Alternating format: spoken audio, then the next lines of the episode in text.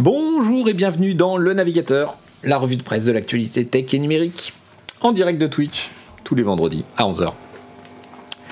Et en replay sur YouTube et sur vos applis de podcast préférés dès le samedi à peu près. Salut le chat, salut à tout le monde. J'espère que vous allez bien. D'ailleurs, un petit mot si vous nous écoutez en podcast. Vous pouvez nous aider en notant le podcast dans votre appli, ça nous fait remonter dans les algorithmes et c'est euh, très bien pour nous parce que ça permet à plus de gens de nous découvrir. Bonjour Crash Demi, Taxalot Barbeau, Damien Sem, Loroliste, Myrdine Le Fou, Fratus, mais il y a du beau monde aujourd'hui, Blob Marais, Kirain, 77, merci Blob Marais d'être là. Crazy Warsog, pas de vacances pour les renards argentés, me demande euh, Crazy Warsog. Alors, la semaine dernière, oui, d'ailleurs, euh, on reprend le navigateur. Je m'excuse, la semaine dernière, j'étais malade. J'avais prévu euh, de le décaler au mercredi parce que il y avait le week-end du 14 juillet et tout ça. Et puis finalement, j'étais malade. Donc, il n'y a pas eu. Il y aura encore la semaine prochaine. Donc, si je ne m'abuse, le 29 juillet. Et ce sera le dernier parce que août, on fait une pause et je reprendrai en septembre. Oh, Chitipix qui donne des abonnements à tout le monde dans le chat. Merci beaucoup. Merci. Qui TLT J'en profite pour remercier pour cette émission. C'est très bien, dit-il, avec l'accent du Sud. Euh, eh bien, merci à toi.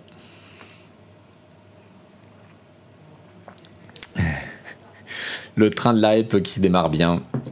Merci à tous. Merci beaucoup. Alors, qu'est-ce qu'on a aujourd'hui? On va faire le point. Alors du coup, j'avais beaucoup d'actu puisqu'on a sauté une semaine. J'ai fait un grand tri. On va faire quand même le point sur l'affaire Elon Musk versus Twitter. On va parler spoliation numérique parce que figurez-vous qu'on nous exploite, on nous spolie. On va parler un peu de ciel, on va parler un peu d'espace, on va parler aussi de ce qui se passe actuellement dans la vidéo en ligne côté SVOD, euh, beaucoup de mouvements de troupes. Vous allez voir. Moldiver, salut. Baby One, salut. Le Dieu Empereur, bonjour. Franzoar, bonjour. Et Damien Clem, bien sûr.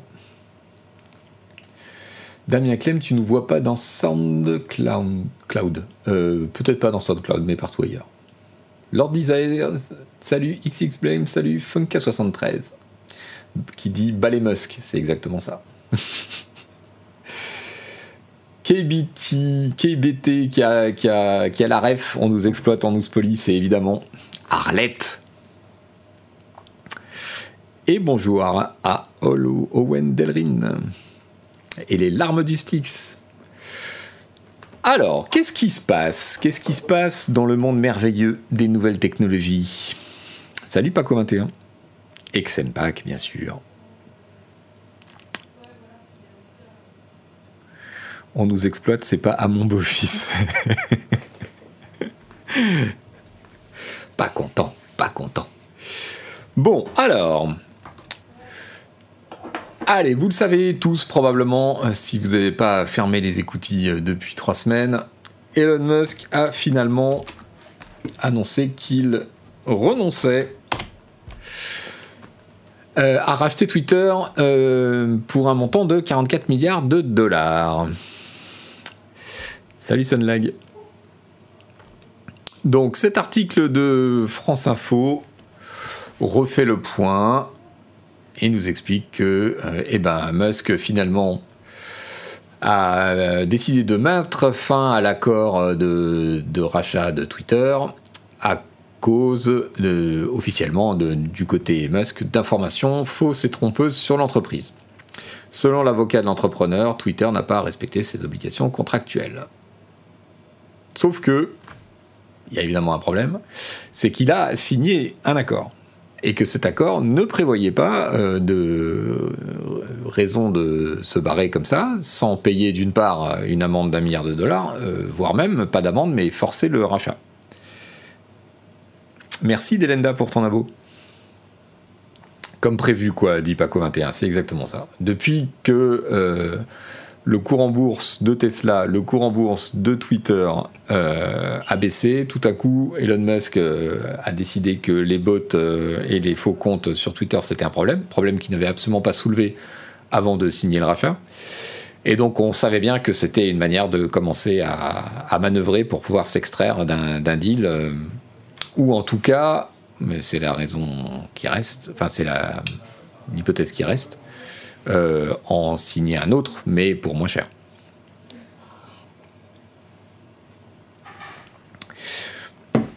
Navglad qui nous dit problème qu'il voulait résoudre avant le rachat même. Oui, c'est-à-dire qu'il avait même fait des, des déclarations avant le rachat en, disant euh, je vais racheter pour résoudre ce problème. Donc, euh, bon.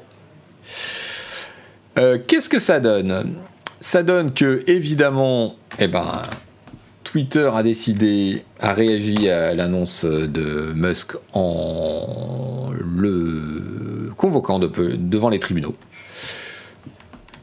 Twitter estime que Musk euh, s'est engagé à racheter la société et donc euh, euh, la société fait un procès à Musk de façon à le forcer à racheter ou au moins à la dédommager.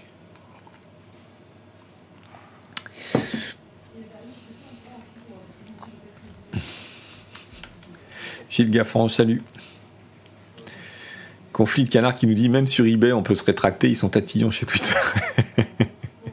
Et Myrdine Le Fou qui dit Et les grands gagnants seront les avocats comme d'habitude. Oh, merci Little Bill Dave pour les abonnements offerts dans le chat. Merci beaucoup. Merci, merci. Qu'est-ce qui se passe? Alors, il y a eu déjà une première, euh, une première salve euh, dans la baston. C'était la question de savoir si le procès allait avoir lieu euh, rapidement ou pas rapidement. En gros, le camp euh, Elon Musk voulait un procès début 2023 parce que euh, c'était la fin du délai pour effectuer le rachat. Donc il disait bah, il n'y a pas de raison de s'énerver avant, en réalité. Alors que Twitter, au contraire, voulait un procès le plus vite possible.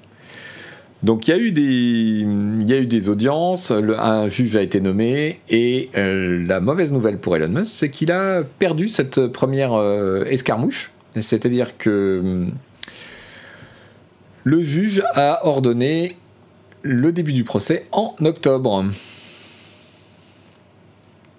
Que nous dit le monde? Le monde nous dit la bataille judiciaire entre Twitter et Elon Musk s'est ouverte mardi 19 juillet avec une première audience une semaine après que la plateforme a lancé des poursuites contre le patron de Tesla et SpaceX. Euh, une juge américaine a fixé le début du procès au mois d'octobre pour une durée de 5 jours, accédant à la demande du réseau social pour une procédure rapide. La juge Cataline McCormick, présidente d'un tribunal spécialisé en droit des affaires dans le Delaware, puisque toutes ces sociétés sont évidemment euh, inscrites dans le Delaware, qui est un paradis fiscal américain, a reconnu que des délais risquaient de causer des dommages irréparables à Twitter. Euh, c'est le moins qu'on puisse dire, puisque ça fait des mois euh, que Elon Musk dénigre Twitter, attaque ses équipes dirigeantes. Euh, il, est infernal et, évidemment, la, société Twitter en pâtit. Les avocats d'Elon Musk avaient déposé, eux, un recours pour que les hostilités ne soient pas ouvertes avant l'année prochaine. Ils assurent que les experts vont devoir analyser, citation, des montagnes de données pour prouver, comme l'affirme le multimilliardaire, que la plateforme est truffée de comptes automatisés et de spam, bien au-delà de la proportion des 5% rapportés officiellement.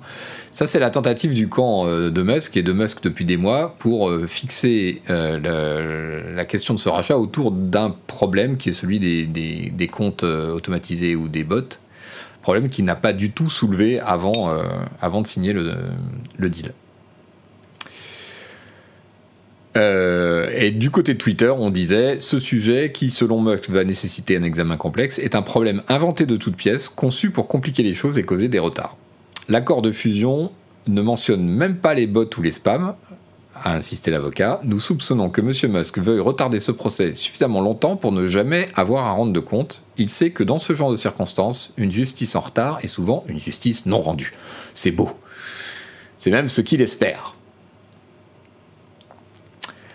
Voilà, voilà. Et à la suite de, cette première escarmouche, euh, on nous dit que l'action de Twitter a pris 3%. Alors, est-ce que le procès est inévitable?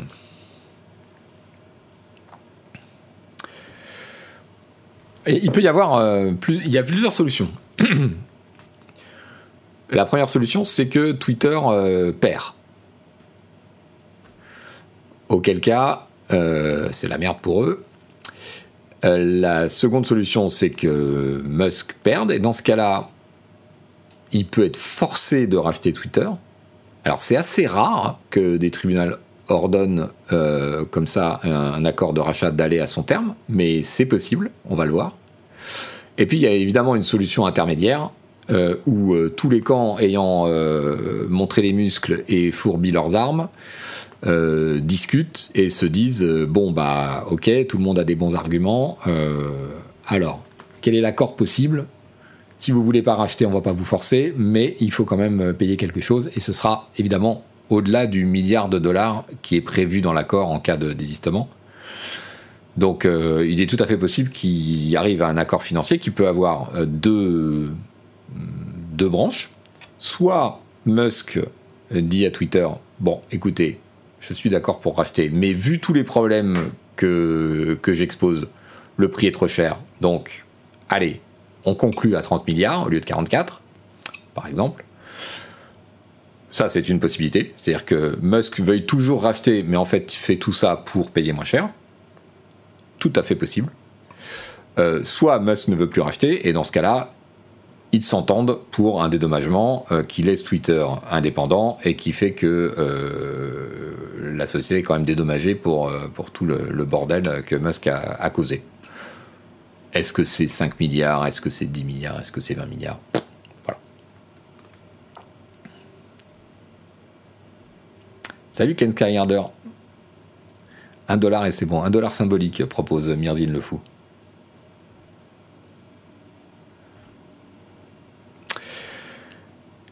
Alors, il y a Jaël qui nous dit, pour ceux qui comprennent l'anglais, Legal Eagle, je suppose que c'est un streamer, a fait une vidéo sur le droit concernant ce sujet avec des exemples de rachat forcé. Oui, il y en a, il n'y en a pas énormément, mais il y en a.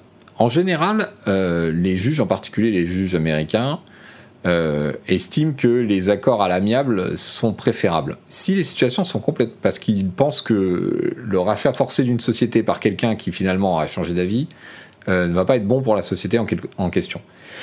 Mais si les choses sont complètement bloquées et que l'accord euh, est en termes de droit inattaquable, ils peuvent le forcer. pour apporter quelques arguments, cet article d'Ars Technica qui s'est intéressé au juge, à la juge qui a été nommée, parce que je crois qu'il hum, y a une sorte de tirage au sort quand là, ou alors c'est euh, savoir quel juge à ce moment-là est libre. Donc, euh, et qui nous dit euh, Elon Musk a quelques raisons de s'inquiéter à propos du juge qui est chargé de, de, faire, de prendre la décision sur le procès Twitter.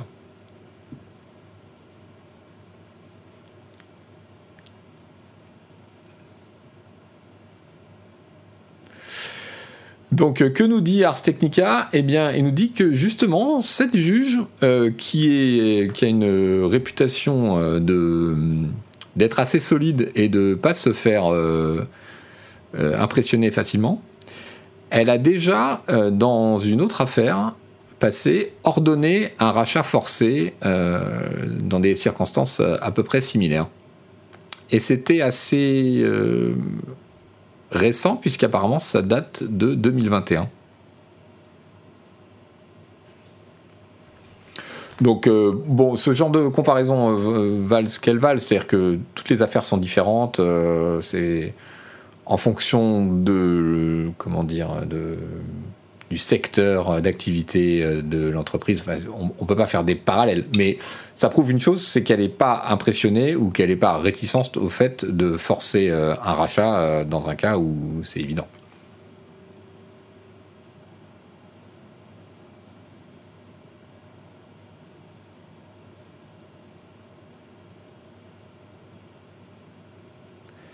M. Wendigo qui nous dit écrire ça, que la juge est importante, c'est une façon de dire que la justice est partiale et pas équitable. C'est dangereux de dire ça Pourquoi? Ah non, il y a les lois, puis il y a l'interprétation des lois, et les, juges, les avocats en font partie. on n'a pas le même résultat si on n'a pas le même avocat, potentiellement. C'est pas remettre en cause la justice. Euh, ce, qui est, ce qui est sûr, d'après euh, l'article d'Ars Technica qui cite plusieurs, euh, plusieurs avis d'experts, c'est que le contrat, on, l'a dit dans cette émission au moment où, où Musk a fait cette option de rachat, c'était très surprenant qu'il fasse cette offre et qu'il signe cette offre aussi rapidement avec aussi peu de précautions préalables. Normalement, euh, les deals de ce genre, il y a une période d'exclusivité pendant laquelle les deux parties discutent, on s'échange des documents, etc. Euh, Musk a rien demandé euh, à l'époque, visiblement, sur, sur les, le détail des comptes de Twitter. Il s'est contenté de ce qui était public. Donc le deal qui a été signé est a priori en sa défaveur. C'est-à-dire il est favorable aux vendeurs.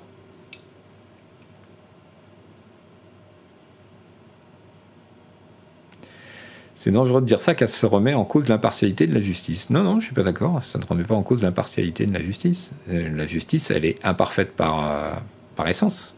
Et la personnalité d'un juge et sa façon de conduire, euh, de conduire un procès et de, de voir les choses comptent dans un résultat, bien sûr.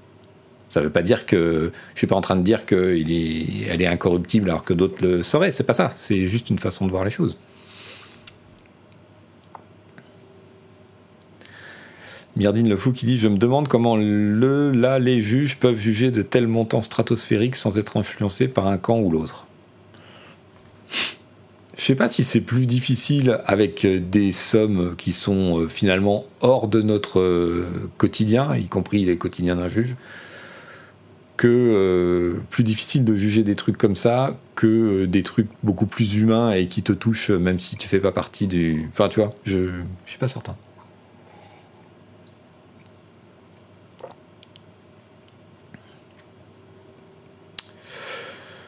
Et puis, le système de la justice aux États-Unis est particulier. Vous savez que les juges sont.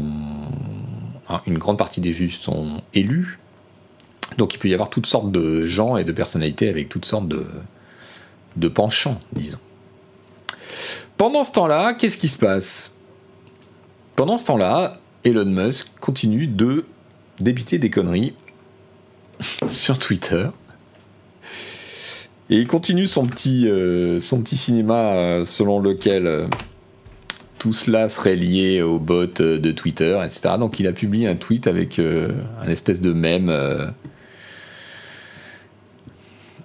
Il, disait que je ne pourrais pas acheter Twitter, puis ils n'ont pas voulu dévoiler les infos sur les bots, et maintenant ils veulent me forcer à acheter Twitter devant une cour, et maintenant, ils vont avoir à dévoiler les infos sur les bots. Comme si c'était euh, une, une sorte de victoire pour lui.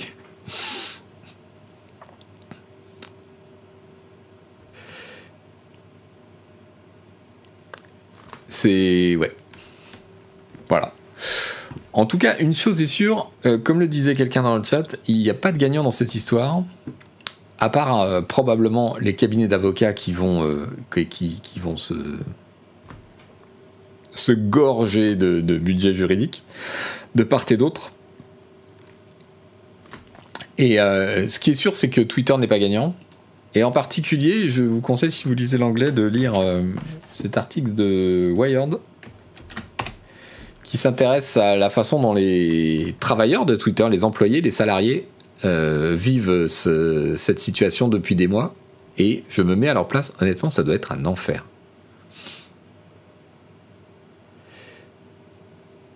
ça doit être un enfer parce que le truc c'est que dans l'accord, comme Musk a un comportement sur Twitter qui est bien connu euh, depuis des années euh, et qu'il a par le passé euh, fait des attaques assez violentes sur Twitter, sur la politique de Twitter, la modération, etc. Dans l'accord de rachat, il y avait marqué que Musk ne devait pas porter tort à l'entreprise ou diffamer l'entreprise et ce qu'il a continué à faire, évidemment, euh, de façon extrêmement agressive euh, envers euh, certains des, dirigeants, en particulier la, directrice légale de Twitter dès, le début juste après avoir signé l'accord. Il a remis en cause les équipes de modération, il a remis en cause. Enfin, il a attaqué Twitter et ses employés de façon très très directe. Salut Will and Will. Qui me félicite pour ma coupe de cheveux. Ouais, c'est la coupe d'été. C'est la coupe, je veux pouvoir me sécher les cheveux rien qu'en passant euh, la main sur ma tête. Voilà. Salut Cyrilius. Euh, du coup, euh, oui, cet article qui, raconte le désarroi, en fait, tout simplement, des salariés de Twitter, qui disent, bah voilà, euh, Twitter actuellement, euh, au sein de Twitter actuellement, c'est la merde, dit un employé. Je peux vous le confirmer d'emblée, euh, sans aucun doute. Il n'y a pas de, il n'y a plus de direction. La, société entière tourne sur, sur pilotage automatique depuis le début de cette affaire. tout le monde pense que ça va être un bordel sans nom, en gros.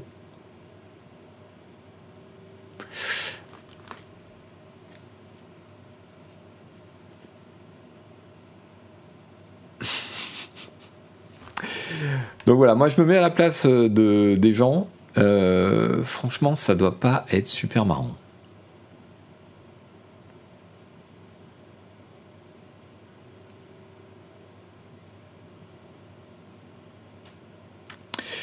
Euh, et les analystes extérieurs disent que pour Twitter, ce, fiasco est un cauchemar, est un scénario cauchemardesque, et que ça va ça va résulter en une, en une montagne grande comme l'Everest de, de problèmes euh, et, de, et de difficultés. Bah, on imagine bien que si le procès ne se résout pas vite, et je pense que c'est aussi là-dessus que vont compter euh, les avocats du camp Musk, c'est que plus le procès dure, en vrai, euh, plus la merde juridique dure, plus Twitter est coincé et peut pas avancer et passer à autre chose. Le procès, il a lieu en octobre. Les audiences en elles-mêmes vont durer cinq jours. Mais euh, on peut imaginer, euh, comme lors de ce genre d'affaires, de, multiples rebondissements, un scénario, euh, appel contre appel, tout ce que vous voulez. Donc, bon. Et c'est vrai que Musk a réussi à, mettre encore plus de doutes qu'il n'y en avait sur Twitter, la la compétence de sa direction et, euh, le côté pratique de la plateforme. Salut Mr. Bengals 80.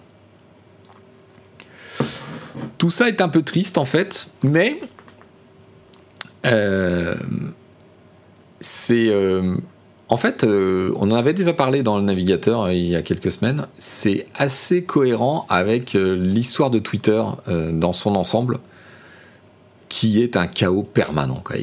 Twitter, c'est le drama, euh, c'est le drama permanent. Euh, pour une boîte de cette importance, euh, y compris au niveau de la réputation et de son importance sociale ou politique, c'est incroyable la façon dont elle a été dirigée pendant toutes ces années, avec des changements de PDG, l'exclusion d'un des fondateurs, son retour, le fait qu'il soit PDG à mi-temps, c'était incroyable.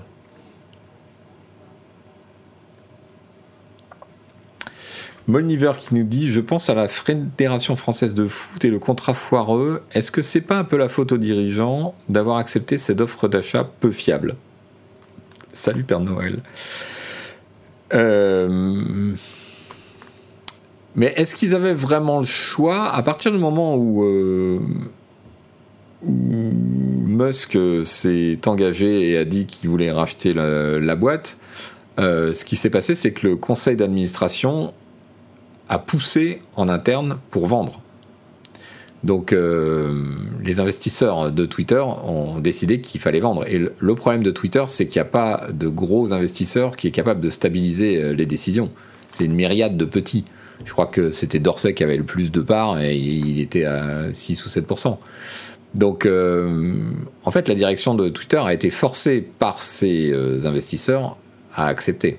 Et on va voir, mais a priori, ils ont dû ficeler le contrat le, plus sécure possible face à la personnalité de Musk dont ils ne pouvaient pas ignorer les, les, défauts. quoi. Ils auraient pu déclencher la pilule empoisonnée. Oui, ils avaient commencé à le faire, mais encore une fois, ce sont les propres investisseurs de Twitter qui ont poussé pour vendre.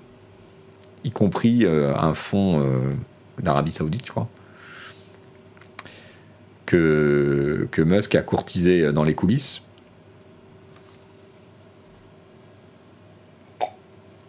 On va voir. En tout cas, à suivre. Euh, à suivre en octobre, mais évidemment, il y aura des, il y aura des rebondissements d'ici là. Salut Léo, bienvenue sur le chat. Alors, je vous conseille vraiment l'article de The Wired là, qui, regarde les choses depuis l'intérieur de Twitter, c'est assez, euh, assez intéressant. Et on compatit en le lisant. On nous exploite, on nous spolie. Euh, il y a un truc qui a attiré mon attention et qui n'a pourtant pas fait euh, la une des journaux. Ça date du début du mois. Et en fait, les, clients du PlayStation Store, les clients qui, utilisaient le PlayStation Store, donc leur PlayStation, pour euh, acheter des films, parce que vous savez qu'il y avait une offre SVOD à travers le PlayStation Store, qu'on pouvait acheter des films. Euh, eh bien, figurez-vous qu'en fait, ils n'ont pas vraiment acheté, puisque euh, dû au fait que le contrat euh, de Sony avec Studio Canal est arrivé à sa fin, eh ben, les films vont être retirés, y compris pour les gens qui les avaient achetés. Amusant, non?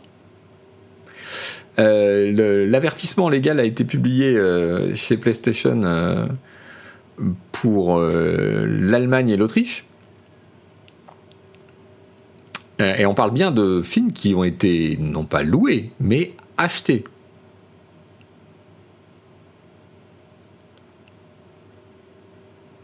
Non, non. Damien Clem, on parle de films qui étaient présentés comme des achats. C'était, c'est pas le même prix que la location. Et eh ben ces, ces achats, pan, pan, pas du tout, mon ami.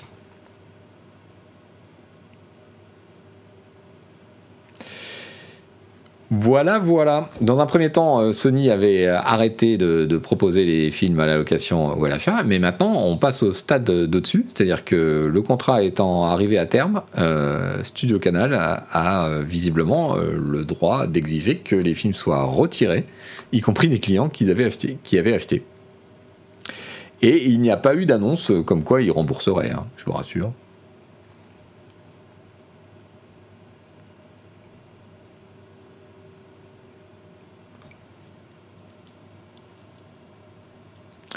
Donc on parle de quoi? On parle de Apocalypse Now, on parle de Django, John Wick, euh, La La Land, So, The Hunger Games, euh, la série, etc., etc., etc. C'est beau, non? Donc il y a toute une liste euh, des titres de Studio Canal. Et vous voyez qu'il y en a quelques-uns. Hein. c'est l'occasion de se rappeler qu'on ne possède rien dans l'univers du numérique.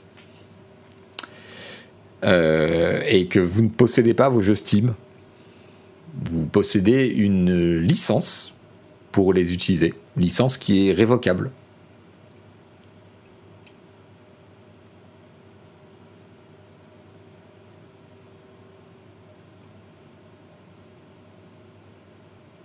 Conflit de canard qui dit je rigole du haut de ma pile de DVD. Donc euh, c'est pas la première fois que ce problème euh, se, pose évidemment euh, et il y a eu par le passé des, toutes sortes de systèmes de vente qui ont fermé et du coup qui ont dû improviser en catastrophe d'un moyen pour les gens de, télécharger ou de reporter leur catalogue sur un autre système, mais ça marchait plus ou moins. Puis encore fallait-il être au courant au bon moment pendant le délai imposé. Donc euh, voilà, c'est le, problème du, du démat. Et donc euh, rappelez-vous ça, n'achetez pas de films en démat. Voilà, ça sert à rien.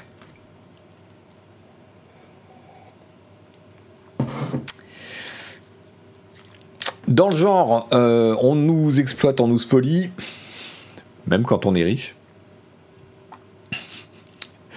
Vous avez certainement vu passer ce tweet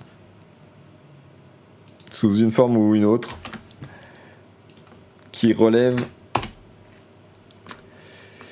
Merci Chabot75 pour ton abonnement. J'en profite pour vous signaler que cette chaîne ne vit que de vos abonnements. Et que c'est grâce à ceux qui s'abonnent sur Twitch euh, que vous pouvez l'écouter euh, gratuitement en podcast ou la regarder gratuitement sur YouTube.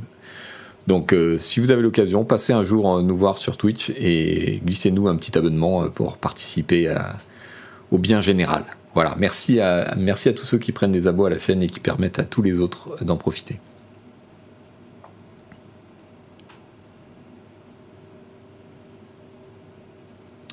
Donc, euh, de quoi je vous parlais? Je vous parlais de BMW qui euh, maintenant se. Bah, c'est pas mis en fait, c'est toute l'histoire, c'est que ça fait un moment, mais les, gens découvrent que BMW propose des options euh, avec des abonnements par mois qui, qui libèrent des options de la voiture. C'est-à-dire que, en gros, vous avez des possibilités qui sont dans la voiture matériellement, comme un siège chauffant mais qui ne sont pas activés, sauf si vous prenez soit un abonnement ou vous payez euh, une somme, euh, une somme fixe euh, plus importante. La voiture ADLC, voilà, c'est exactement. C'est le hardware as a service, un peu comme le game as a service. Donc là, ça fait beaucoup de, ça fait beaucoup de bruit parce que le coût du siège chauffant, c'est quand même un peu fort. Effectivement, donc la voiture est équipée d'un siège chauffant, mais vous ne pouvez pas l'activer Sauf si vous payez 18 euh, dollars par mois. Je trouve ça magnifique. Mais il y a plein d'autres choses. Il n'y a pas que les sièges. Donc un petit article de The Verge qui fait le point sur cette question. Avec euh, en sous-titre euh, l'industrie automobile court vers un futur plein de microtransactions.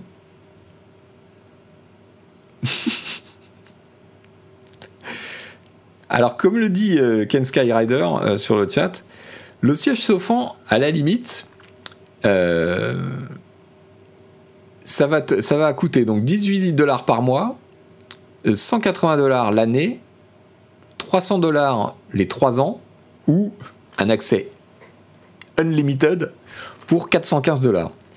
Donc effectivement, le siège chauffant, t'en as besoin quand? Peut-être 3 mois par an. Donc à la limite, on peut se dire, ouais, bon, plutôt que de payer une option au moment où tu achètes ta bagnole qui va te coûter, euh, bah, en l'occurrence 400 euh, dollars ou plus, tu payes euh, bah, 3 fois 18 dollars chaque année pour les 3 mois où, où tu as besoin du siège chauffant de ta voiture. Admettons. Bon, c'est cacher la, forêt du problème derrière l'arbre du siège chauffant parce qu'on voit bien que ce n'est qu'un début et que tout va être comme ça. Mais ça date pas d'aujourd'hui et ça n'est pas limité à BMW évidemment. On pense à Tesla euh, qui fait des updates euh, logiciels et qui est capable de d'activer des options à distance qui sont sur la voiture, genre une batterie de meilleure capacité, etc., qui est déjà dans la voiture, mais elle n'est pas utilisée tant que tu n'as pas activé l'option. Euh, donc euh, ça existe depuis un certain temps en réalité. Mais là c'est un exemple qui a, qui a frappé les esprits. Je ne sais pas très bien pourquoi, peut-être parce que l'exemple du siège chauffant est absurde, peut-être aussi parce que c'est une marque qui est un peu identifiée comme une marque de luxe où on imagine que Bon bah la BMW, euh, le siège chauffant, il va avec quoi. C'est pas comme si on te proposait l'option euh, sur euh, ta, ta Twingo.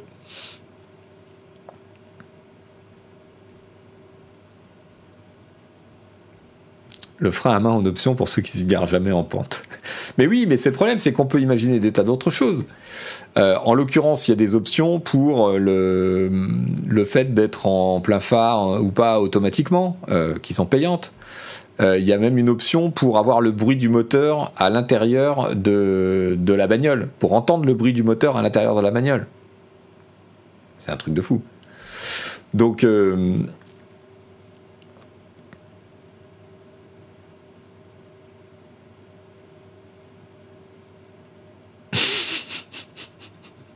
Je veux un NFT de ma BMW avec ma plaque d'immatriculation, dit Myrdine le fou.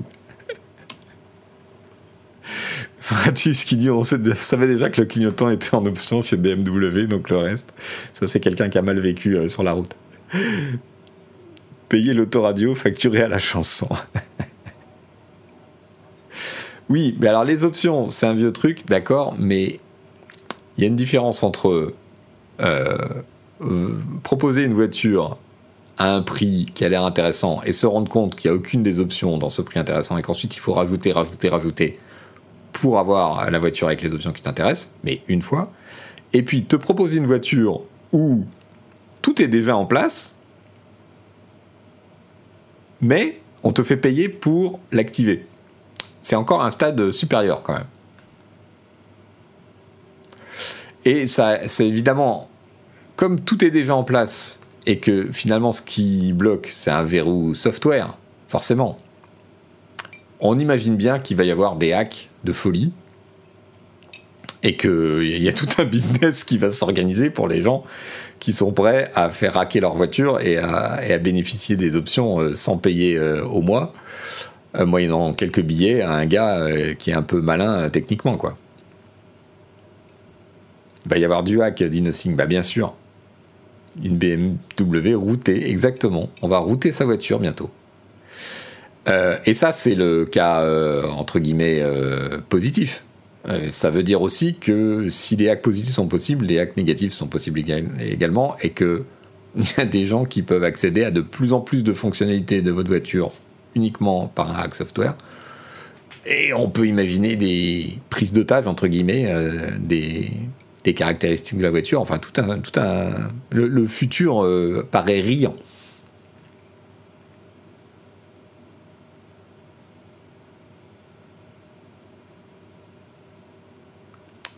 Hack égale plus de, plus de garantie. Oui, oui, certainement. Hein.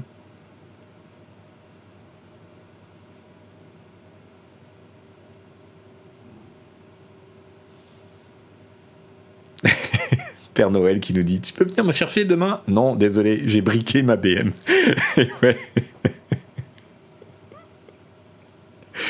Oui, mais alors, le truc en plus, c'est que quand la voiture change de propriétaire, les options sont remises à zéro. Hein. Vous vous trompez pas. Tant qu'à faire, hein, pour la mesquinerie, euh, autant pas s'arrêter au, au, tout début.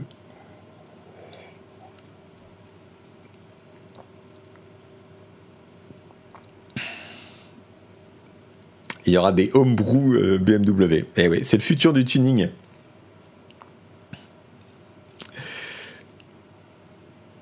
Bienvenue sur le chat euh, The Watcher.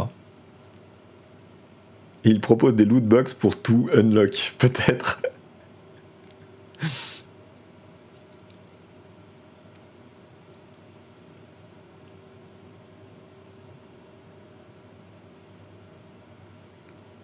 si la voiture est liée à un abonnement, ça va compliquer les reventes. Non, c'est juste que tout ce qu'a payé le propriétaire précédent euh, sera remis à zéro et le propriétaire suivant va devoir le payer encore. Voilà. Alors, si vous vous intéressez un petit peu à l'espace et aux nouvelles technologies, vous avez, vous n'avez pas pu rater les comment dire, l'événement autour du grand télescope qui s'appelle le JWST, le James Webb Spatial Telescope. Euh, je vous propose deux fils Twitter euh, pédagogiques qui sont assez intéressants.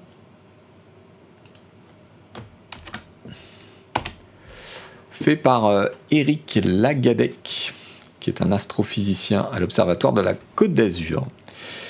Euh, et qui, avant que le télescope ne donne ses premières images, avait fait un tweet déjà pour expliquer euh, pourquoi euh, l'ouverture du télescope à venir était un événement historique, et notamment quel était l'intérêt de, ce télescope?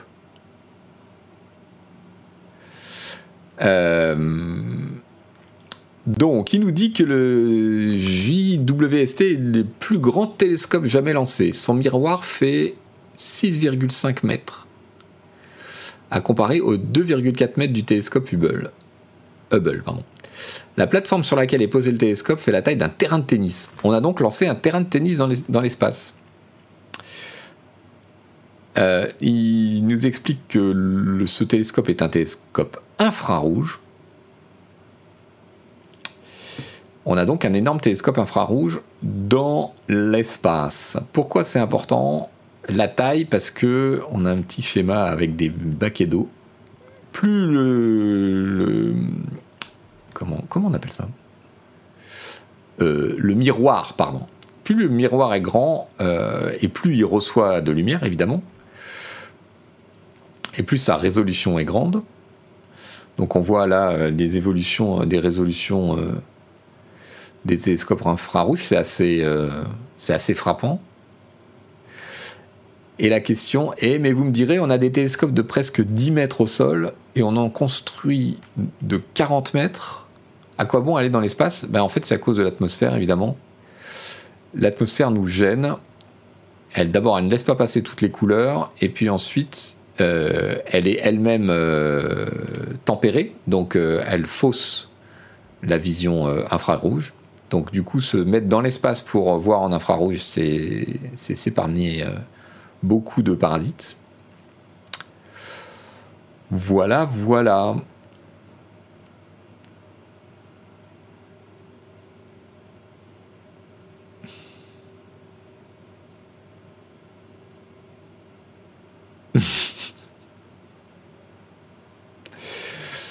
Et puis un autre fil avec euh, évidemment les premières images. Euh.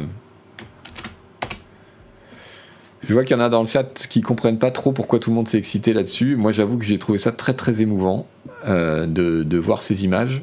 Et donc, dans ce nouveau fil, Eric Lagadec montre plusieurs images et des comparaisons, évidemment, de la résolution. Euh, le nombre, le nombre d'objets célestes, le nombre de galaxies euh, qu'on voit tout d'un coup, c'est ouf. Avec des morphologies différentes. On voit sur ce zoom là qu'il y a toutes sortes, il y a des spirales, il y a des anneaux. Euh, certaines à 13 milliards d'années-lumière, nous dit-il, on voit l'univers tel qu'il était peu de temps après le Big Bang. Et donc il explique aussi pourquoi euh, certaines euh, lumières sont courbées. Euh, c'est l'effet de l'anti-gravitationnel. Un effet prédit par Einstein en 1915, l'occasion de nous rappeler que Einstein était vraiment un pur génie, qui avait prévu de façon totalement théorique des choses qu'on n'arrête pas de valider d'un point de vue pratique au fur et à mesure que la technologie évolue. C'est très très impressionnant. Donc les masses, en réalité, dévient la lumière, on, le sait depuis Einstein. Et ça donne ces arcs-là que vous voyez. Ça explique cette vision comme s'il y avait une déformation d'une lentille. Voilà, suivez ce fil si vous voulez plus d'explications. Tonton Yo-Yo qui dit non mais Einstein c'était un insider, c'est pas possible autrement. Ouais, c'est ça. Molniver, j'avais vu les premières images de Hubble en direct à l'époque, ça m'a refait la même sensation. Moi, c'est pareil, mais c'est sans doute un truc de boomer, euh, Molniver. Mais euh, ouais, ouais, je, trouve ça impressionnant, incroyable. Et je m'en fous de savoir combien de temps, combien ça a coûté. Alors là, vraiment. Le lien, je ne l'ai pas donné le lien? Je vous le redonne. Voilà, ça c'est le lien avec les images.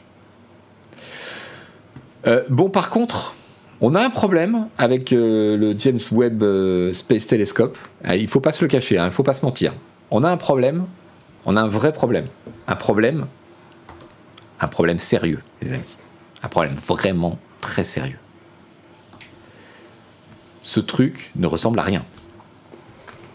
Je veux dire, qu'on mette le budget, d'accord, qu'on envoie un terrain de tennis dans l'espace, d'accord, mais dans, tous ces milliards, ils pouvaient pas embaucher un designer là Non mais regardez-moi ça, ça ressemble à rien. Ça ne ressemble à rien. Regardez-moi ce truc. Le terrain n'est pas du tout réglementaire, dit Glag. C'est une antenne qui fait du surf, je vois pas le problème. C'est pliant, il fallait que ça rentre dans le lanceur. Bah, non mais merde, euh, attends, non mais sans déconner. Regardez-moi ça. Ça ressemble à rien. L'antenne à la limite, bon, ce truc jaune là, c'est assez classieux, ça fait un peu Star Trek. Mais le socle, non.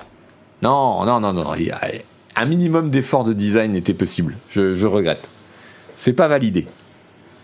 James Webb by Jeff Koons, nous dit Fat Charlot. On dirait une box internet, c'est exactement ça. On dirait une box internet avec une antenne Wi-Fi chelou. c'est exactement ça.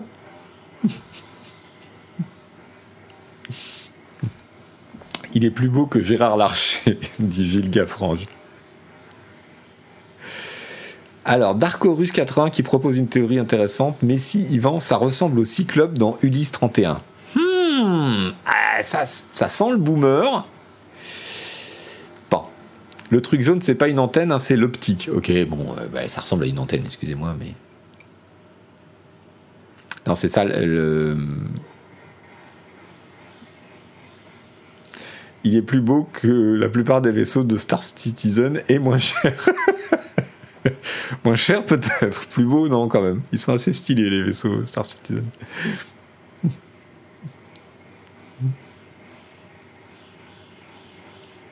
On, riait, on dirait pas un rayon d'étoiles noires sur un croiseur de l'Empire. Alors, on, dirait un rayon d'étoiles noires sur un morceau de croiseur arraché à un croiseur de l'Empire. voilà.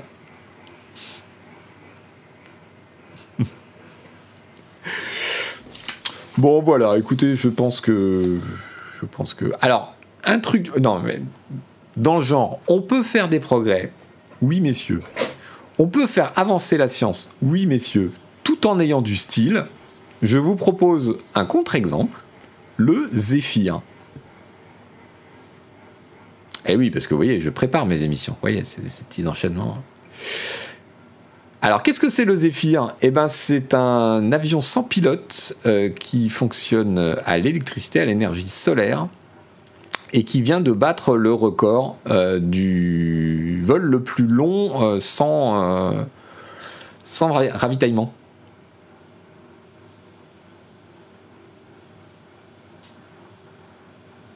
Le truc en tige. Je le trouvais, je le trouvais extrême. C'est alors, je savais qu'il existait. C'est un truc qui est fait par Airbus pour le compte de, je crois que c'est l'US Air Force ou un truc comme ça. Euh, là, je pense que c'est un dessin, mais en vrai, il a vraiment cette gueule-là, regardez. Il est trop classe. Le truc a vraiment du style. Et donc, il a tenu combien? 26 heures. Battant le, le précédent record qui datait de 2018. Tu le touches, il casse. Ouais, ça a l'air fragile. Hein. C'est le level ultime de l'avion en papier, euh, dit Black Kuma, et c'est exactement ce que je, pensais, ouais. Tout à fait. Mais on s'assoit où dedans? On s'assoit pas. C'est, sans pilote. Donc en fait, ce qui se passe, c'est qu'il a des batteries. Alors je sais pas par quelle prouesse technologique ils ont réussi à faire rentrer les batteries dans des ailes aussi peu épaisses, parce que le truc, il n'a pas beaucoup de. Ouais. Et donc je suppose que ce sont des panneaux solaires et qui recharge les batteries pendant le jour de façon à lui permettre de voler pendant la nuit. Donc c'est un planeur avec deux toutes petites hélices, vous les voyez sur le dessin là, et on les on les voit là. Elles sont vraiment petites par rapport à l'envergure du, bestiau. Euh, mais je trouve ça super intéressant. Et puis, euh, alors pour le coup, euh, l'avion électrique, c'est, c'est quand même, disons, une direction intéressante vu les temps qui courent. Oh, merci LZ Minotaur pour les abos euh, dans le chat.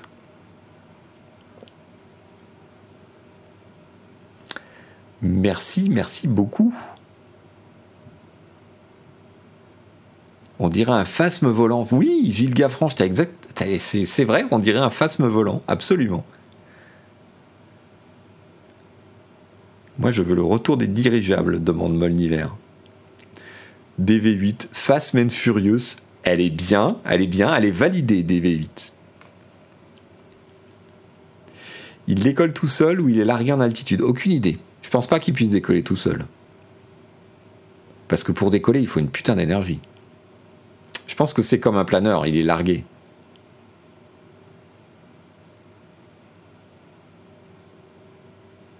Il est lancé à la main tellement il est léger. D'ailleurs, vous voyez, c'est le mec qui est là. le type qui est là, là, il s'apprête à le lancer en fait. il est fait pour voler au-dessus des turbulences. Oui, il vole très très haut de façon à pas être embêté par la météo.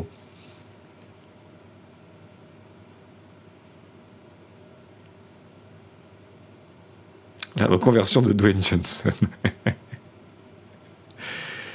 Ken Skyrider, trop léger pour être emporté, il est vraiment lancé à la main. Euh, ok. Terminé pour ce petit tour dans l'espace, on va parler, on va parler, de quoi on va parler? On va parler Netflix et publicité. C'est l'objet volant inutile le plus écologique du monde, dit Tonto Yo-Yo. Vous savez, les trucs, toutes les inventions technologiques majeures ont commencé avec le statut de gadget inutile euh, par leurs euh, contempteurs. Il n'y a, pas d'exception. L'automobile, euh, l'avion, tout, absolument tout. Alors oui, je ne voulais pas préciser en entrée de cette émission, mais c'est une émission entièrement libre de tout NFT et crypto-monnaie. Je sais que c'est le crash, je sais que les gens ont perdu leurs économies, tant mieux. Euh, je sais que les trucs font faillite, il y a plein de trucs marrants. J'en avais une pile comme ça, vous imaginez, après deux semaines. Et puis je me suis dit non, allez, on, va les laisser, euh, on va les laisser mourir, et puis on reviendra dessus euh, pour titiller le cadavre du bout du pied un jour ou l'autre. En revanche, tous les gadgets inutiles ne finissent pas en invention majeure. C'est exact. Qui êtes-vous? Qu'avez-vous fait au coach? Demande Futipix. Il y avait les Google Glass aussi, les énièmes, j'ai pas voulu. Voilà.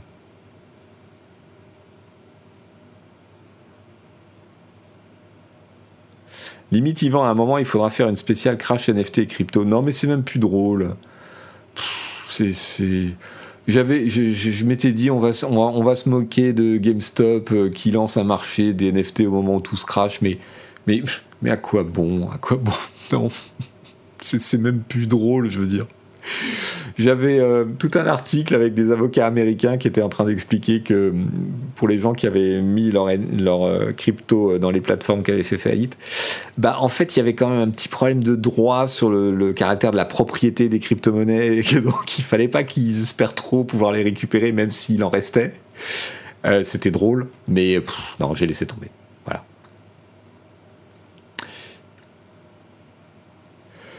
J'ai laissé tomber. Ah, au lieu de ça, on va parler d'un truc qui est assez. Euh, qui personnellement m'a étonné.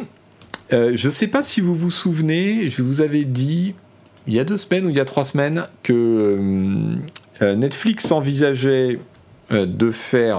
enfin, plus exactement, on sait depuis un moment. Je reprends.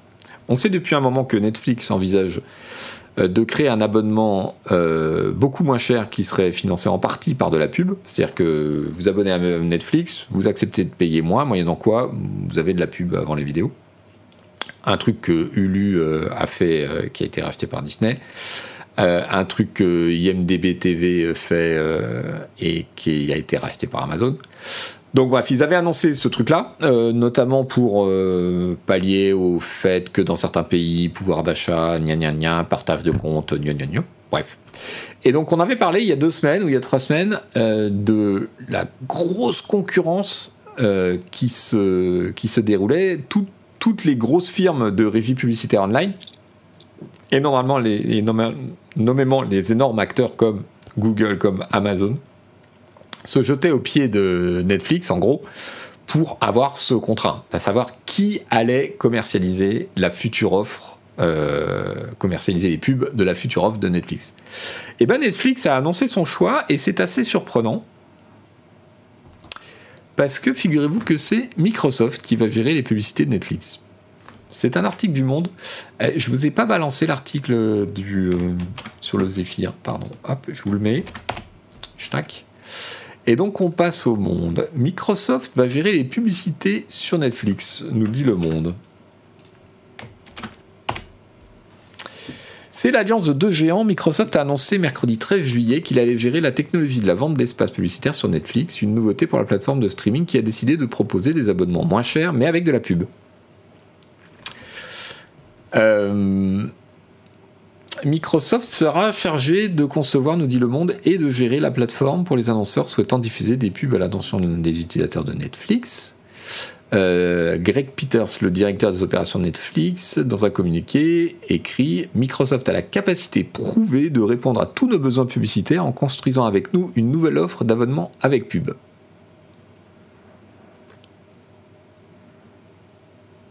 Netflix inclus dans le Game Pass.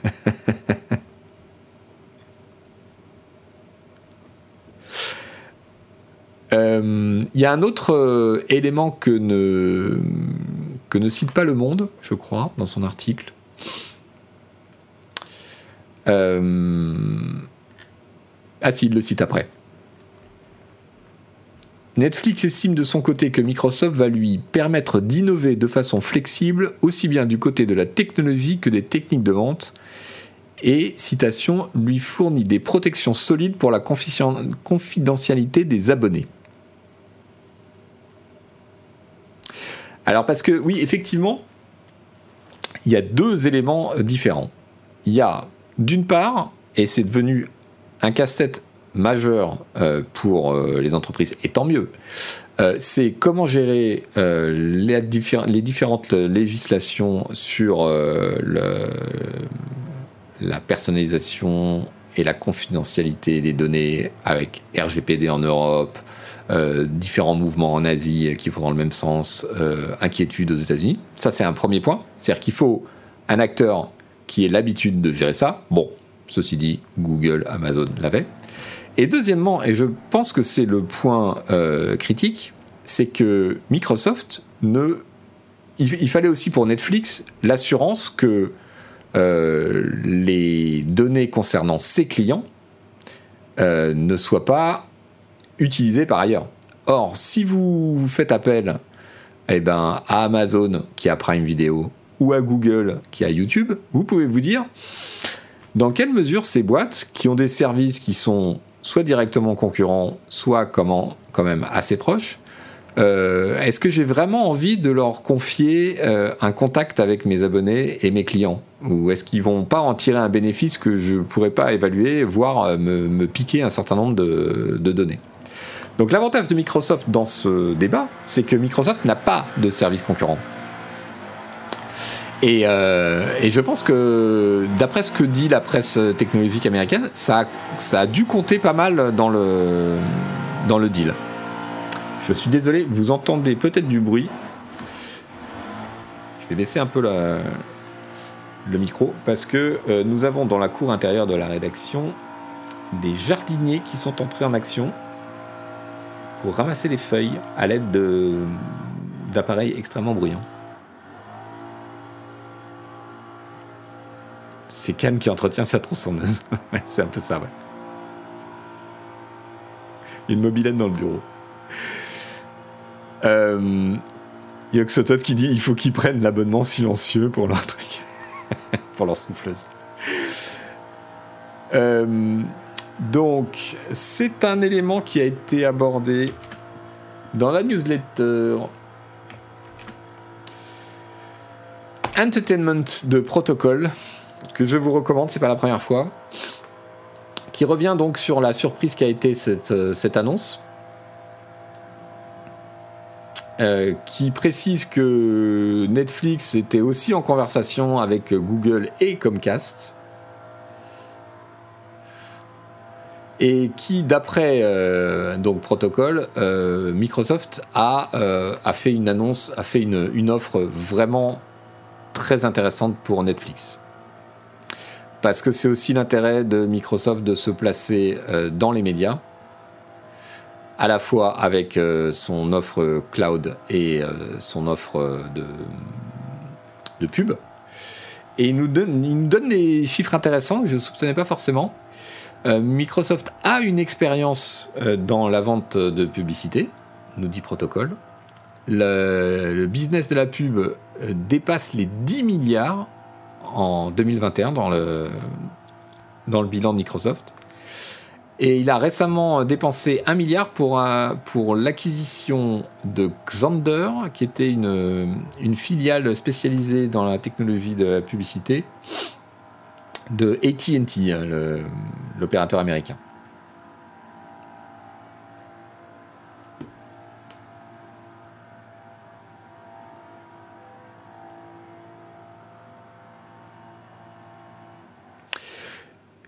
Et donc, euh, protocole et les, commentateurs qui disent que euh, Microsoft, en fait, est en train de se constituer un pack de data assez intéressant, qui est très générationnel.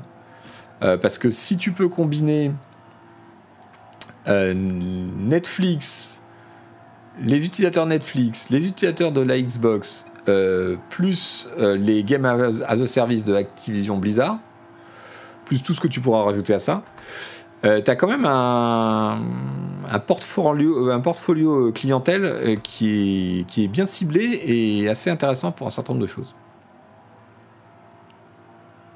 Peut-être que Microsoft finira par acheter Netflix. Et Microsoft ne voulait pas à l'époque du multimédia se mettre partout dans l'entertainment. Oui, tout à fait. C'était un des objectifs de la Xbox au début d'être euh, un espèce de euh, d'infiltration euh, de, Microsoft dans le salon euh, comme une console multimédia. Ça, avait beaucoup d'insistance au départ. Ils sont revenus de ça avec le, nouveau PDG qui insiste beaucoup sur le software. Donc ça, tout ça a l'air raccord. C'est une bonne manière de revenir dans ce truc-là sans pour autant être un concurrent des, des box ou des, ou des Nvidia Shield, etc. Le Zun, Yvan. Remember. oui, Chino 457.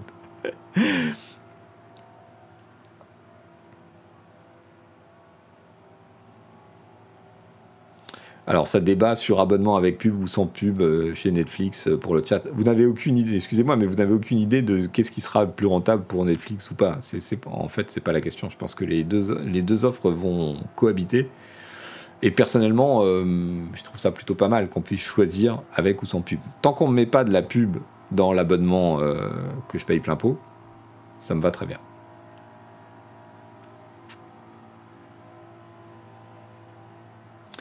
Microsoft va déjà devoir voir comment ça se passe pour Activision Blizzard avant de racheter d'autres trucs qui traînent en position de faiblesse.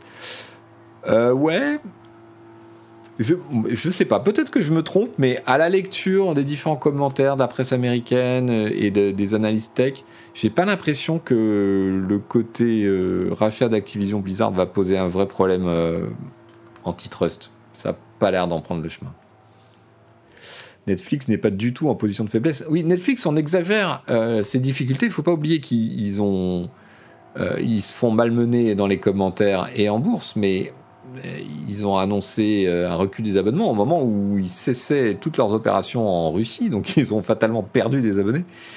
Et, euh, je pense, je, je sais pas, je suis pas investisseur en bourse, hein, mais je, je, vois pas Netflix comme en position de grande faiblesse pour l'instant. C'est vrai que la concurrence est beaucoup beaucoup plus forte qu'il y a 5 ans, notamment avec la poussée très forte que fait Disney, mais euh, moi, j'ai pas l'impression que ce soit une boîte à la dérive du tout. Hein. Mister Leville qui dit Netflix va juste passer labo sans pub à 25 dollars et le avec pub avec 8 dollars et on va être comme des cons. C'est pas, ça, c'est pas impossible en revanche.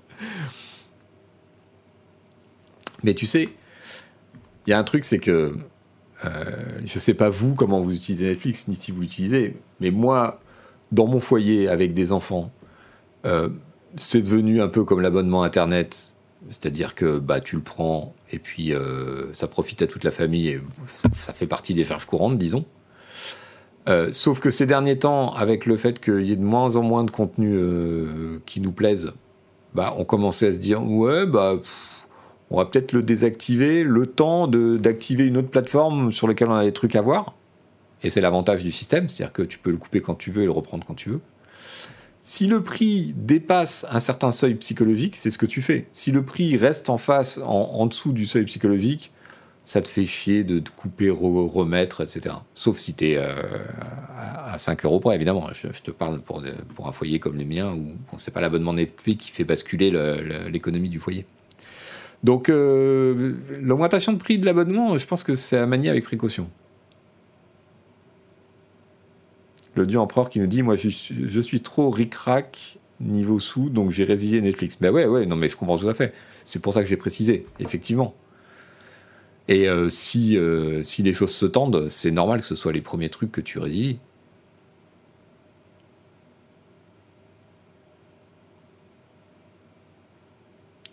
hello Morgul. Sauf que le compte est supprimé si pas d'abo pendant un an. Ouais, mais tu recrées un compte, tu t'en fous. Tu perds rien en fait. Et puis, euh, si en un an tu te réabonnes pas un mois pour voir le truc, bah, c'est que tu n'en as pas l'utilité, donc c'est pas grave. Maintenant, avec les enfants, on passe plus de temps sur le Game Pass que sur Netflix. Ouais, c'est deux consos différentes.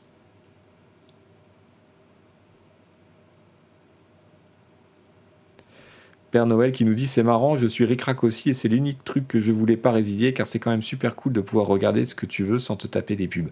Ah ouais, non mais ça c'est incroyable parce que moi je m'en suis rendu compte récemment comment? Parce que euh, j'ai regardé un truc en, catch-up TV euh, sur un, sur un site, euh, je sais plus si c'était TF1 ou. sur un site web, un, truc que j'avais raté, que je voulais regarder qui était que là. Mais horreur Je regarde plus du tout la télé, moi ça m'arrive plus jamais. Le nombre de pubs que je me suis tapé Oh là là Et j'ai fait Ah oui, en fait, c'est pour ça que j'aime bien Netflix. Alors que je regarde plus tellement de trucs parce que je trouve que la qualité a quand même pas mal baissé et c'est beaucoup de la daube. C'est feedback, j'aimerais bien prendre Netflix, mais j'aimerais aussi ne pas vivre dans un monde à 50 degrés ou plus. Oui, ça c'est un faux problème parce que franchement, entre Netflix ou euh, le, DVD euh, et tous les gens qui prennent leur voiture pour aller euh, louer un DVD au vidéoclub, je suis pas sûr qu'on soit si perdant que ça. C'est dur la télé linéaire, dit via 366, ouais. 9 McFly 2, entre Netflix, Disney+, Bein Sport et le Game Pass, elle commence à coûter cher la famille si j'avais su. Ouais, mais c'est ça. En fait, le problème, c'est l'accumulation. C'est-à-dire que moi, j'ai pas Disney+, mais euh, là, on a pris euh, trois mois euh, au CS pour avoir les, les, séries HBO parce que je voulais regarder la dernière série de David Simon, etc. Et clairement, tu le prends et après, tu le coupes. Mais le stade suivant, c'est t'alternes en fait. C'est-à-dire que tu prends Netflix, puis tu le coupes, tu prends machin, puis tu le coupes. Et si les abos sont trop chers, c'est ce qui va se passer. Et au final, les opérateurs seront perdants, je pense.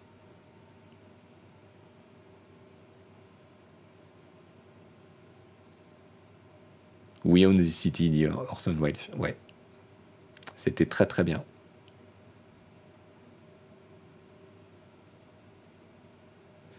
Oui, Yvan, bien sûr, c'est pour House of Dragon que tu as pris au CS. Je ne sais pas ce que c'est House of Dragon. Donc je, sens qu'il y a une vanne, mais je ne sais pas ce que c'est.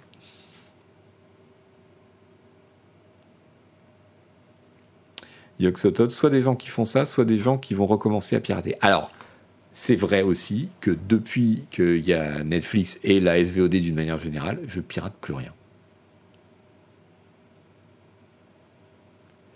Chino, le spin-off euh, Game of Thrones qui sort en août. Ah mais je savais même pas que ça sortait en août, c'est vrai, sérieux?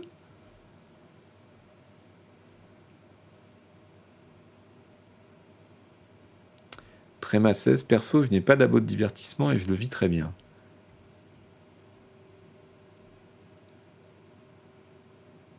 Westworld, j'ai pas accroché du tout, euh, Crocro 27. Euh, j'ai commencé la première saison et puis le fait de voir un viol euh, trois ou quatre fois d'affilée, ça m'a saoulé. Donc j'ai j'ai coupé. Le seul que je garderai, c'est Amazon Prime pour les abos Twitch. Le reste, je vais suspendre de temps en temps. Alors, c'est vrai que le Prime vidéo, avec le Prime, il est, il est pas cher en fait. En tout cas, en France pour l'instant. Il est vraiment pas cher. Donc, c'est le truc, bah ouais, tu vas payer 40 balles par an. Euh, ça passe crème, quoi. Donc, euh, c'est pas terrible. Euh, il y a énormément de choses qui sont pas en VO, c'est insupportable. Mais il y a quand même deux trois trucs et c'est un peu le truc de base que je vais vais peut-être garder. Le spin-off de Game of Thrones face au face au Seigneur des Anneaux d'Amazon, ça va être sportif le mois d'août. Ouais, le Seigneur des Anneaux d'Amazon, c'est début septembre.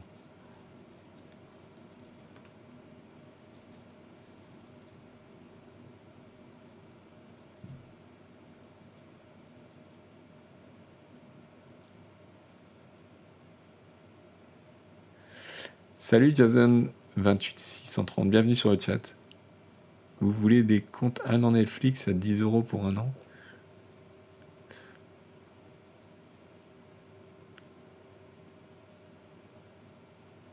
La qualité des streams de Prime Video, c'est quand même absolument atroce, dit Molniver. Ouais, c'est vrai que c'est pas terrible.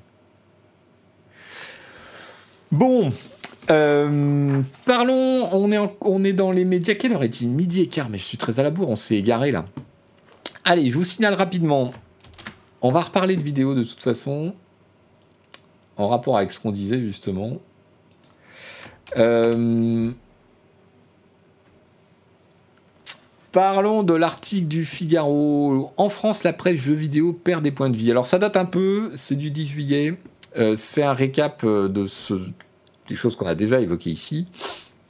Euh, le prétexte de l'article, euh, c'est euh, l'annonce du rachat de Unify par Reworld Media. Donc, Reworld Media, c'est les gens qui rachètent en masse les marques de presse pour en faire des nids à, publier reportage. Et Unify, c'était la division de TF1 qui possédait eh ben, notamment Gamecult et les numériques, mais aussi plein d'autres sites. Donc euh, voilà, le, Figaro revient là-dessus et évoque à cette occasion euh, les difficultés de Canard PC qui avaient été annoncées un petit peu avant. Euh, avec quelques, témoignages intérieurs à Reworld, bon ben, on n'est pas surpris. Hein.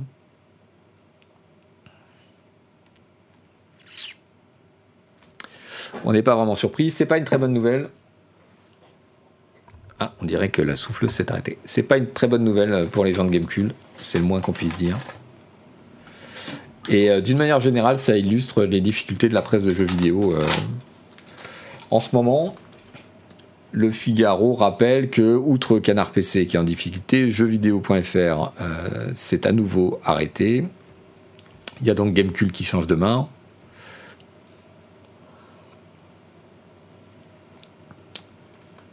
Euh, Jasonel 28630, tu vas te faire ban. S'il y a un modérateur qui traîne.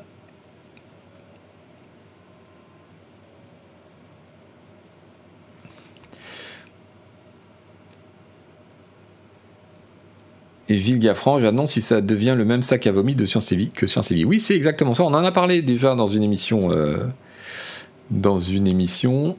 Euh, Reworld, c'est ça. C'est effectivement les gens qui ont racheté Science et Vie et qui ont euh, provoqué le départ de toute la rédaction qui a ensuite créé Epsilon.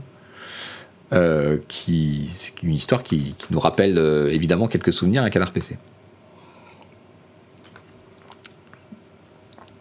Merci beaucoup, Blob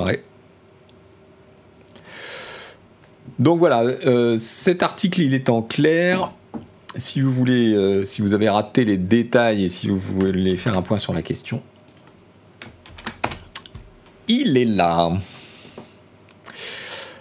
Euh, au final, qu'est-ce que qu'est-ce qu'on en tire en conclusion de l'article? Selon un représentant français d'un grand éditeur de jeux, la presse spécialisée est toujours celle qui structure les histoires, mais de nouveaux médias ont émergé. Ouais, ça c'est un scoop. Des rédacteurs se sont transformés en vidéastes. On cite Julien Chiez et Carotte Quinten, mais, aussi euh, Gauthier Andrès, alias Gotos. Avec une citation euh, de euh, la journaliste Julie Lebaron, ancienne de Canard PC, qui dit Pour un éditeur, c'est beaucoup plus intéressant d'envoyer les codes d'un jeu à des streamers, l'audience est plus large et le regard un peu moins critique. Alors évidemment, c'est une citation extraite de son contexte, elle était un peu marie. Euh, Julie, parce que euh, elle voulait pas dire que tous les streamers euh, sont des béni oui oui évidemment. Mais, mais voilà. Et au final, une autre citation de l'ami Valentin Sebo. la plupart des journalistes vont tenir 5 ou 10 ans, mais au bout d'un moment, si la rémunération ne suit pas, tu réfléchis à des changements. Ce qu'il a fait lui. Et c'est vrai qu'on est assez mal payé dans le jeu vidéo quand on est journaliste. Voilà. L'article se finit par cette phrase Pour autant, virgule, la partie n'est pas encore finie pour la presse spécialisée. Point. Sans autre. Euh, ok. Bon, bah merci de nous laisser euh, un petit espoir. Euh, dans le même genre, je vous recommande un article de digid.com.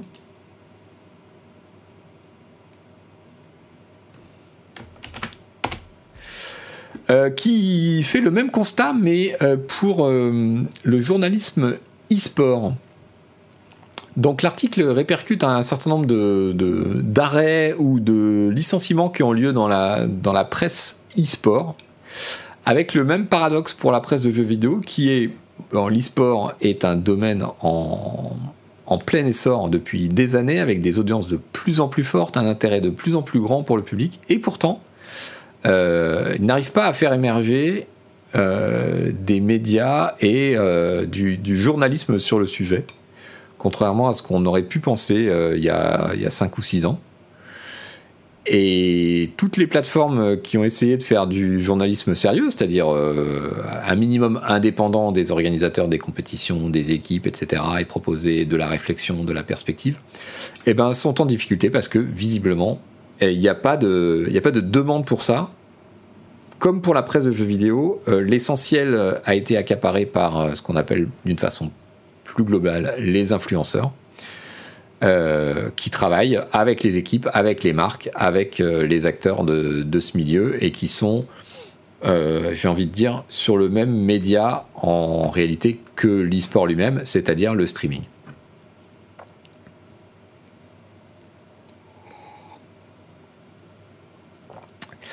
Sali ONU, ONU, c'est pas l'endroit pour chercher de l'aide sur le hardware.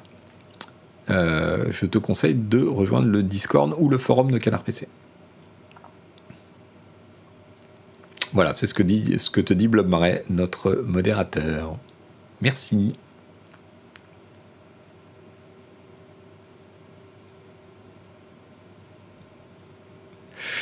Euh, donc c'est article intéressant si, si, vous voulez parce que c'est hum, c'est évidemment un, parallèle tout à fait euh, direct avec euh, ce qui se passe dans la presse jeux vidéo.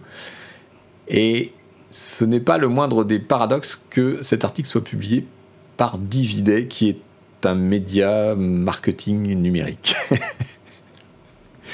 Allez, on revient un peu sur la vidéo.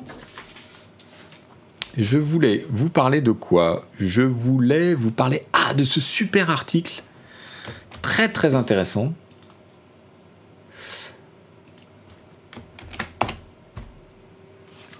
Article d'un média qui s'appelle Vulture, que je, ne connaissais pas, je suis tombé dessus par hasard, et qui interroge en fait euh, les producteurs et les showrunners, donc euh, les gens qui dirigent les séries TV, euh, et qui leur demande de témoigner euh, sur, le, sur un fait intéressant, c'est-à-dire qu'avec les nouvelles plateformes, les, Netflix, etc., le streaming, euh, le, les datas sont super importantes, parce que d'abord, on en a plus qu'avec la télé.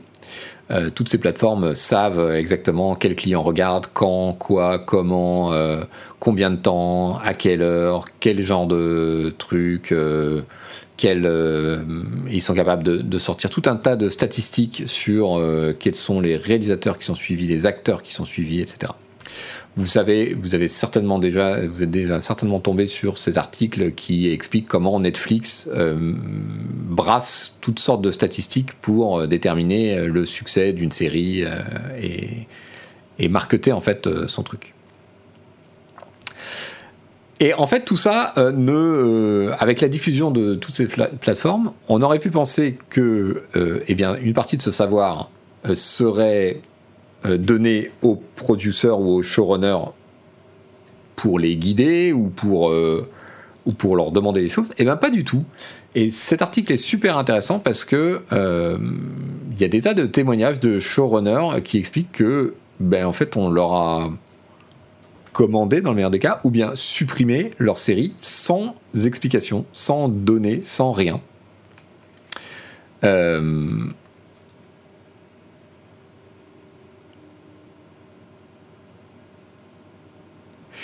et je trouve ça assez intéressant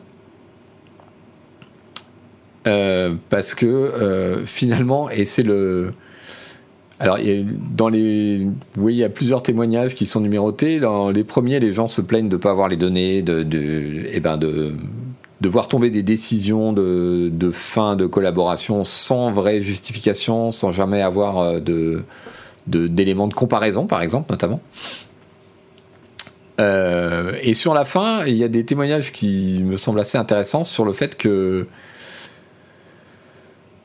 que ben finalement euh, c'est exactement le même système qu'à la télé ou à Hollywood. C'est-à-dire que bah ouais, on donne pas les données euh, ni aux producteurs ni aux showrunners. C'est des trucs internes aux boîtes. Elles en sont très jalouses et elles n'ont pas envie de justifier leurs décisions ni de ni de donner des éléments euh, qu'elles considèrent comme le secret du business. Et en ça, le fait de passer à la SVOD par rapport à la TV linéaire, eh ben, n'a rien changé. Voilà.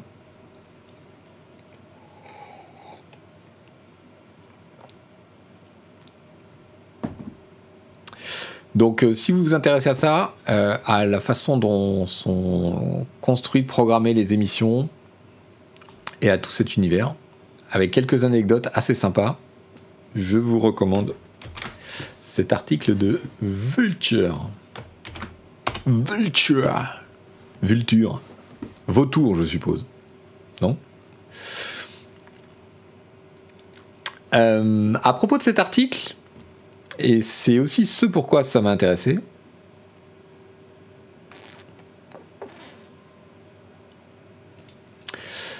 euh, le tweet de Matt Nickerson qui travaille chez Devolver,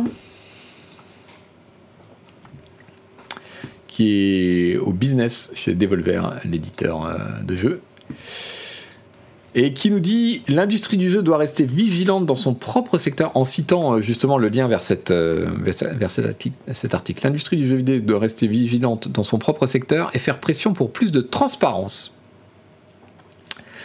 Euh, au fur et à mesure que de plus en plus de modèles d'abonnement seront mis en ligne, l'accès à nos joueurs et nos chiffres s'éroderont pour faire grimper le prix des offres.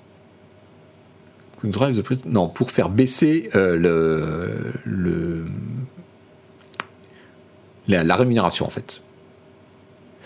Euh, ce sera ce sera une façon euh, pour les plateformes de faire de l'argent.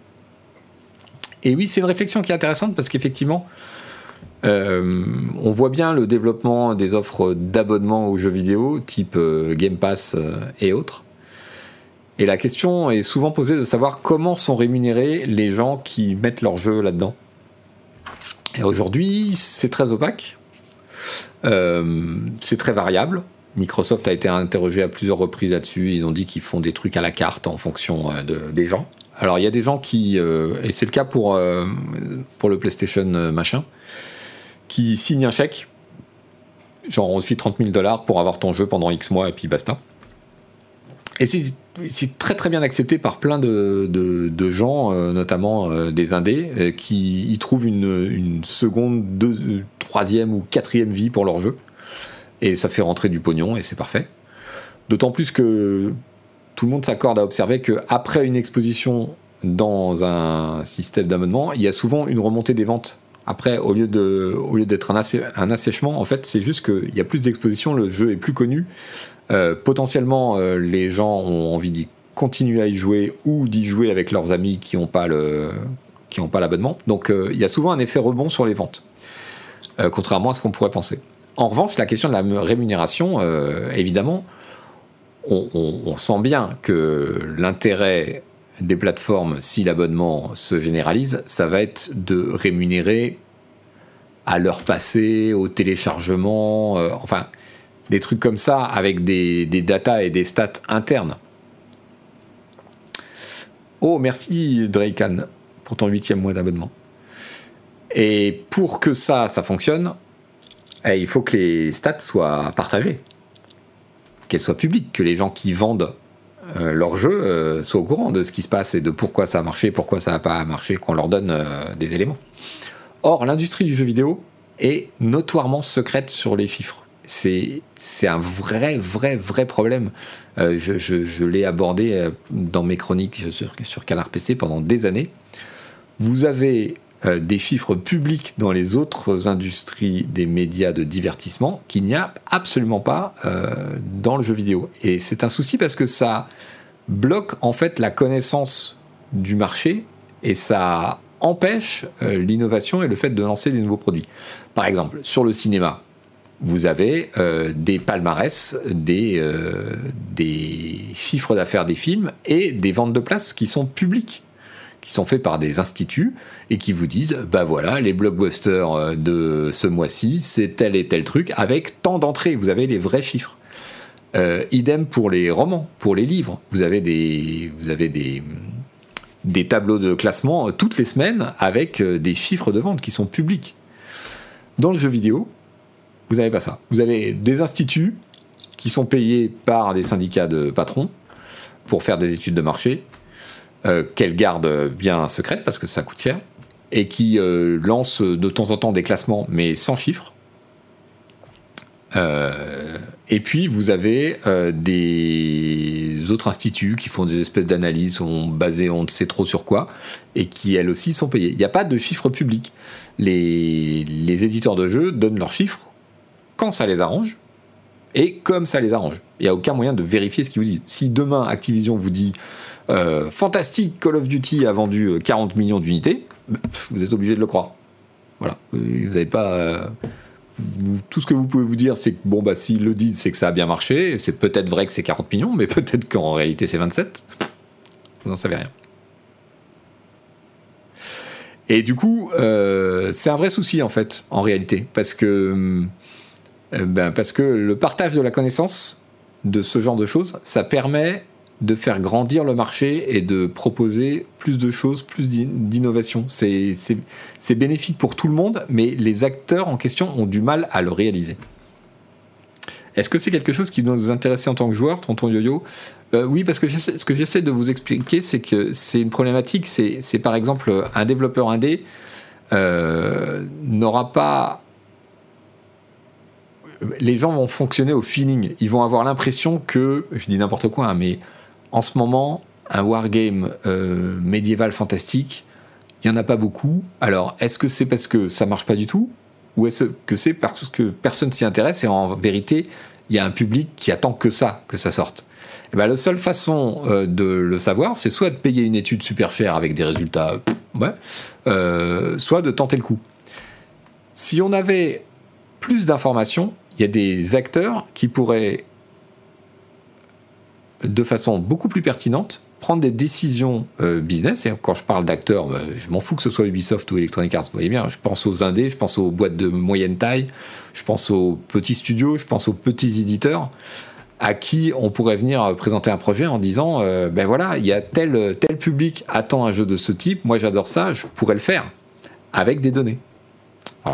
Mais là, aujourd'hui, chaque éditeur a des données sur ses propres euh, ventes, mais n'en a pas sur les autres. Donc quand il veut se lancer dans un nouveau secteur, bah, il ne le fait pas parce que c'est trop risqué, ou bien il le fait à l'aveugle.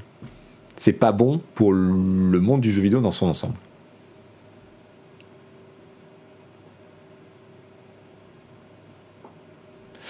Voilà, voilà.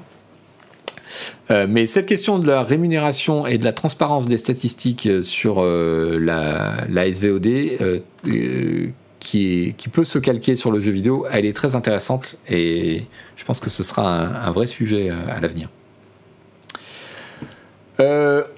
coup, 12h30, on est en retard. Allez, une petite news, c'est une info exclusive de Variety. Canal Plus euh, serait en discussion avancée pour racheter euh, toute euh, la division d'Orange qui concerne le film, la télévision, dont OCS, du coup. C'est pas la première fois, il y a déjà 10 ans hein, que Canal Plus voulait racheter OCS et puis ça a été bloqué par, par les autorités de la concurrence, mais à l'époque, il, n'existait pas le même paysage de concurrence, à savoir les Netflix, les Disney, les machins, les trucs. Euh, du coup, il est fort possible que ça se fasse cette fois-ci, et je suis pas certain que ce soit une très bonne nouvelle. Euh, j'ai appris dans cet article que Euh, vous savez que OCS a un deal exclu avec HBO euh, qui finit à la fin d'année, mais HBO a, commencé à lancer de son côté sa propre plateforme euh, pour ses séries et envisageait de la lancer en Europe et en France notamment début 2023, mais apparemment ça va pas se faire.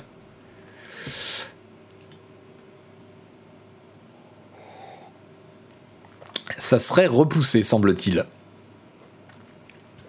Donc, euh, donc c'est pas cool en fait.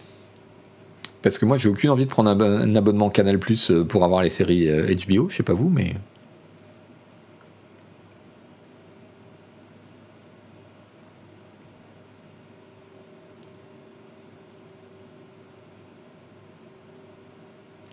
J'avoue que je comprends pas trop. OCS, c'est une coquille vide quand HBO va arrêter de céder, de céder ses droits. Non, non, parce qu'en fait, bon, d'abord, il y a la question de qui va les avoir si HBO se lance pas. Et puis ensuite, euh, Orange, c'est aussi une société de production qui, euh, a un gros catalogue, qui participe au financement de films français, au financement de séries. donc tout ça, c'est inclus dans ce que voudrait racheter Canal.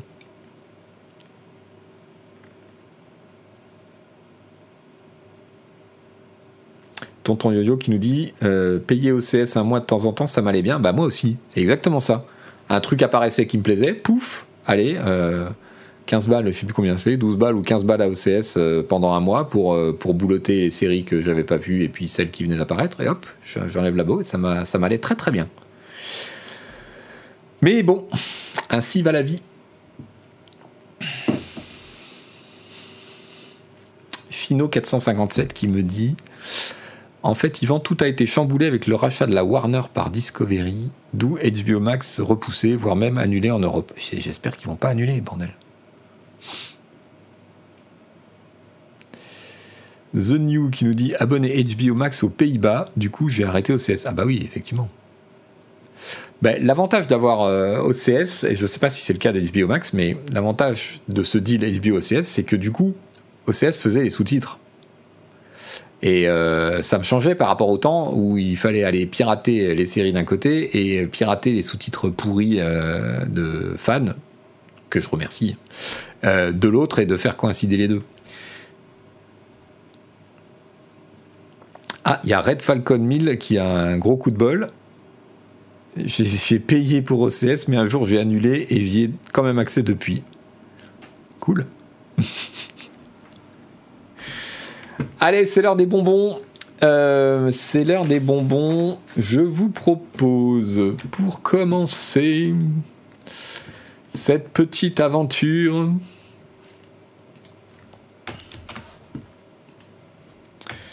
de plaisanciers sur un bateau qui se sont vus soudain entourés de centaines de dauphins. Regardez-moi ça. Et centaines n'est pas exagéré, avec même une baleine au milieu ou un orque ou je sais pas quoi. C'est super impressionnant. Donc je suppose que c'est une chasse en meute qu'ils ont dû, comme ils tournent, euh, je pense qu'ils doivent encercler un banc de poissons ou un truc de ce genre-là, mais euh, ouais, tu, tu es sur le bateau en même temps. Bon, c'est cool, et en même temps, tu dois flipper un peu quand même, non? C'était les soldes océaniques, ouais, c'est exactement ça. Ça doit, ça doit remuer un peu, hein, quand même. Euh, vous savez que le gouvernement, face au problème de l'énergie et tout ça, nous demande euh, d'éteindre le Wi-Fi, euh, de faire attention à notre consommation et ça. Le foutage de gueule est total. moi, ce que je voudrais, c'est que déjà, pour commencer, les magasins éteignent leurs enseignes lumineuses la nuit. Vous avez certainement vu cette vidéo qui a beaucoup, beaucoup tourné euh, il y a une semaine. Les jeunes à Montpellier euh, qui viennent euh, voilà, couper les enseignes en faisant un peu le show devant les, filles au passage, évidemment. Regardez celui-là.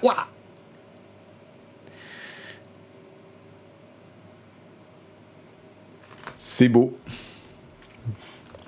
Et donc j'ai appris à cette occasion que c'était interdit les enseignes lumineuses entre 1h et 6h du mat. Je savais même pas, vous voyez. J'en vois tellement, je pensais que c'était autorisé. Mais non, c'est interdit.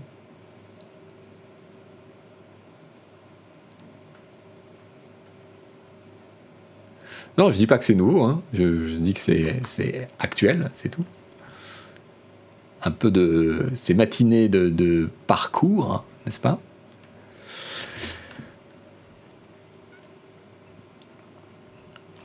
Et donc. En fait, ce sont euh, les, switches euh, pompiers j'ai regardé un peu, je me suis renseigné euh, parce que je me disais, mais du coup, il coupe le courant partout. Non, vous voyez que fait, le, courant reste. C'est juste un, switch accessible normalement en copompier, mais il y a un interrupteur juste pour la lumière de l'enseigne.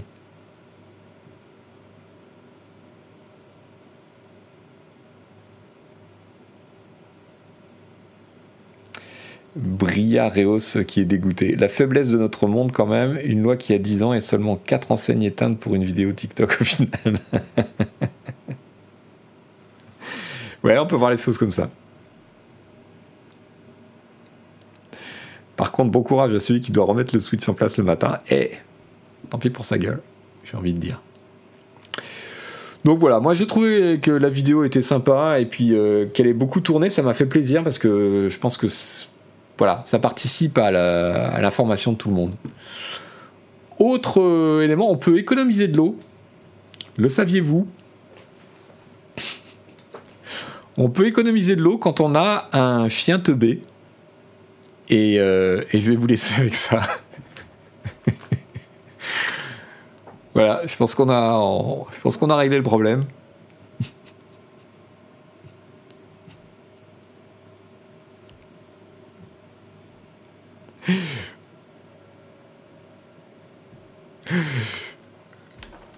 Je vous remercie d'avoir été là aujourd'hui. On va finir sur euh, cette moquerie de ce, de pépère un peu, limité. Merci à tous euh, d'avoir été là pour euh, ce navigateur du vendredi 22 juillet. On se retrouve encore la semaine prochaine, le 29.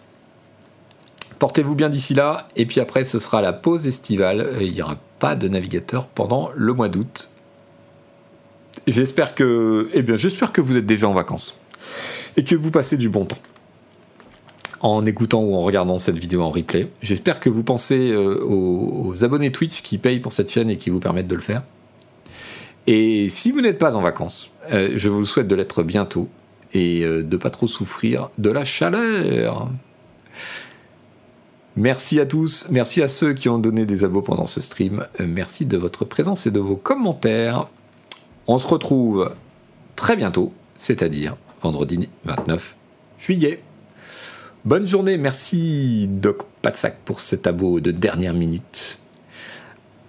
Allez, ciao, ciao, bon été. Enfin non, pas bon été, on se revoit la semaine prochaine du coup. À vendredi prochain. Bye bye.